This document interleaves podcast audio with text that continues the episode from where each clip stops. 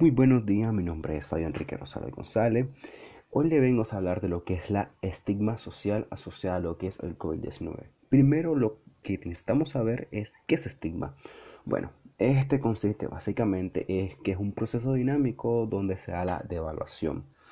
podemos decir que se desacredita una persona enfrente de todo por pertenecer a cierto grupo social o tener una procedencia étnica o básicamente por tener una cierta condición de salud. Es decir, de que tenga alergia, alergias o que ha estado en contacto con alguien que ha tenido el COVID-19 o que básicamente haya sido un paciente o sea un paciente con COVID-19. Eh, adaptando lo que es el contexto. Bueno, eh, el comportamiento discriminatorio hacia estas personas eh, básicamente es, constante, es real y lo podemos ver en los diferentes grupos vulnerables ante el estigma social. ¿Cuáles son estos grupos eh, en el contexto nicaragüense? Bueno, son primeramente el personal de salud, es decir, médico, bioanalista, enfermera, farmacéutico, etc. Todas aquellas personas que están en primera línea combatiendo contra el COVID-19. No, este, estas personas pues constantemente no, no solo reciben agresiones verbales y lo que es la discriminación, incluso reciben lo que es el ataque físico. Muchas veces han llegado a tirar alcohol, jabón, incluso a uh, porque creen que solo por estar cerca de lo que es la enfermedad, en este caso pacientes con la enfermedad, para la redundancia, pues piensan que van a venir a contaminar sus hogares o que van a terminar infectando a su familia o a ellos mismos se le dice ahora también que no lo dejen entrar a sus hogares o que básicamente no van a asistir a un hospital porque pueden llegar a sentirse amenazados su vida por poder contagiarse lo que es la enfermedad. Ahora, también otro es el personal del MINSA, aquellos que se encargan del censo, pues hoy, actualmente que se necesita tener un control mejor y más especificado lo que es la población debido a la pandemia mundial que surge. Al igual que los médicos, estas personas reciben agresiones y aún así todavía más fuerte en este caso verbal. Se han dado muchos videos en las redes sociales, en los diferentes medios de comunicación, donde se le están atacando a estas personas cuando simplemente están haciendo un censo. También alejarse de las personas, o sea, se cruzan la calle, se alejan. Básicamente se da un estigma social, en este caso lo que es la marginación. Marginan a esas personas, no quieren estar en contacto con ellas, etc. También, como mencionábamos antes, se da lo que es el estigma en las personas que padecen alergia. Como algunos síntomas, que son muy pocos, tienen similitud con el COVID-19 en aspecto de estornudar o algunas personas que tienen tos seca con alguna de sus alergias especificadas, pues se les juzga y se les empieza a discriminar o atacar verbalmente de que tienen el COVID-19. Es decir, hay un gran conglomerado de personas que están siendo víctimas por la poca información o la falta de educación y de información y instrucción de ciertos sectores de la población.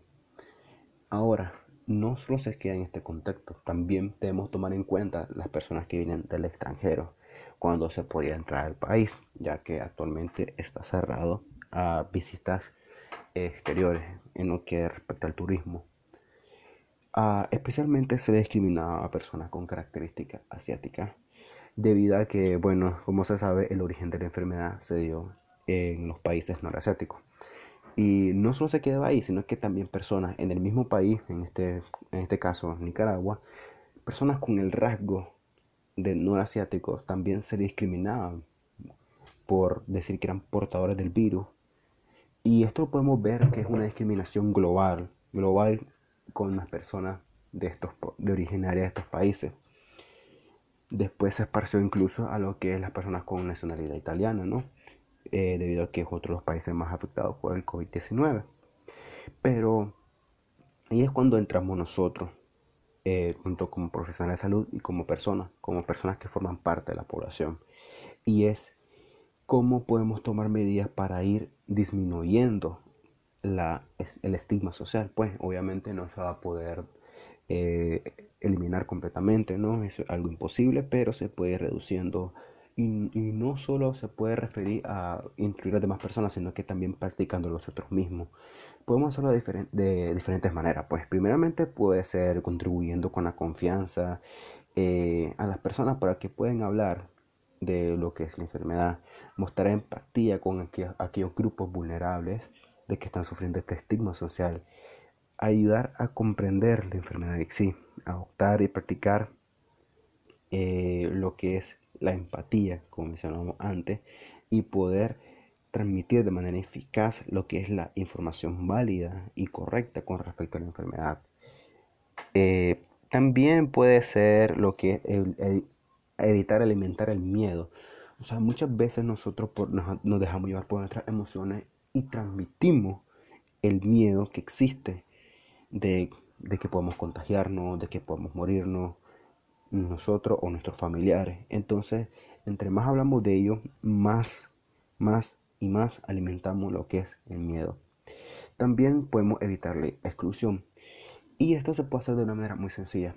Eh, aquellas personas que han sido víctimas pues, de, la discriminación, estas personas que han sufrido en carne propia lo que es el estima social, hay que romper esa cadena, ese patrón. ¿De qué manera? De acercarnos a ella, socializar normal, de que ellos al final del día son personas, no el hecho por haber sufrido esa enfermedad o estar cerca de ella, tienen de ser menos o alguien peligroso. Obviamente esto no significa de que vamos a ir abiertamente hablando de la persona sin tomar las medidas de precaución, ya que incluso aunque esa persona no tenga, pues el virus puede estar en su ropa o incluso en su cabello, ¿no? Todo tomando las precauciones pero evitando marginar a esas personas. También otra, otra forma es tener respeto a las personas que informan acerca del virus, es decir, MINSA, OPS, OMS, la CDC, eh, incluso las personas que se encargan de transmitir la información por los medios de comunicación veraces e incluso nuestras autoridades universitarias, hablando de manera personal. También puedes ayudar a destruir aquellas opiniones erróneas acerca de, del COVID-19 o las personas que están cerca o han sufrido tal enfermedad.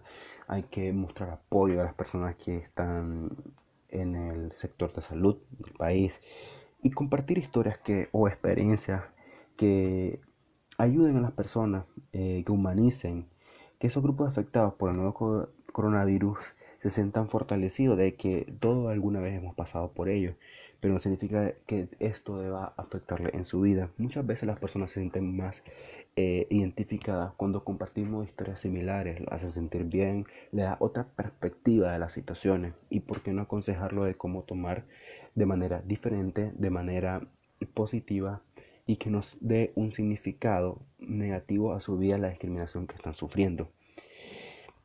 Este, ahora pues se supone que se iba a realizar una, actividad en lo que era el terreno, las prácticas comunitarias, pues esta se iba a comenzar de manera pues habitual como se ha realizado las anteriores, donde se le iba pues a dar la bienvenida a los estudiantes y agradecer por el espacio bien dado, pues eh, obviamente restablecer un ambiente con respecto, con privacidad y sobre todo con sigilo. Pues primeramente se iba a empezar a hablar de lo que era estima social, pues se iba a facilitar el concepto del estigma social, cómo se da, cuáles grupos son vulnerables, cómo evitarlo, ¿ya? Eh, y después dar ciertas pautas que permitan la prevención de la estigmatización que provoca el COVID-19 pues en un grupo vulnerable como anteriormente mencionamos en este podcast. Bueno, se iba a interesar una variedad de recursos, en este caso hojas blancas, papelógrafo con frases incompletas que se mencionará dentro de poco cuáles eran. También lo que es una caja pequeña, un papelógrafo eh, para que sirva como modo de apoyo también, un marcador pues y un tape para poder pegar lo que es el papelógrafo en la pared. la actividad pues consistía de esta manera. Se van a realizar eh, una variedad de de, preguntas donde el alumno se le iba a completar las partes de estas siguientes oraciones, como las cuales son, cuando pienso en el COVID-19, ¿qué se me viene a la cabeza? La segunda es, si supiera que mi vecino o mi vecina es un caso de COVID-19 positivo, espacio, La tercera es, si mi amigo o amiga fuera un caso de COVID-19 positivo, espacio. El cuarto, si alguien de mi casa se contagiara, espacio. Ahora, se le iba a pedir a los estudiantes, como anteriormente se mencionó, que completaran eh, con su opinión personal esas oraciones. Y pues como el último, ha sido algo diferente donde los facilitadores fueran los contagiados. Es decir, si yo fuera un caso de COVID-19, espacio.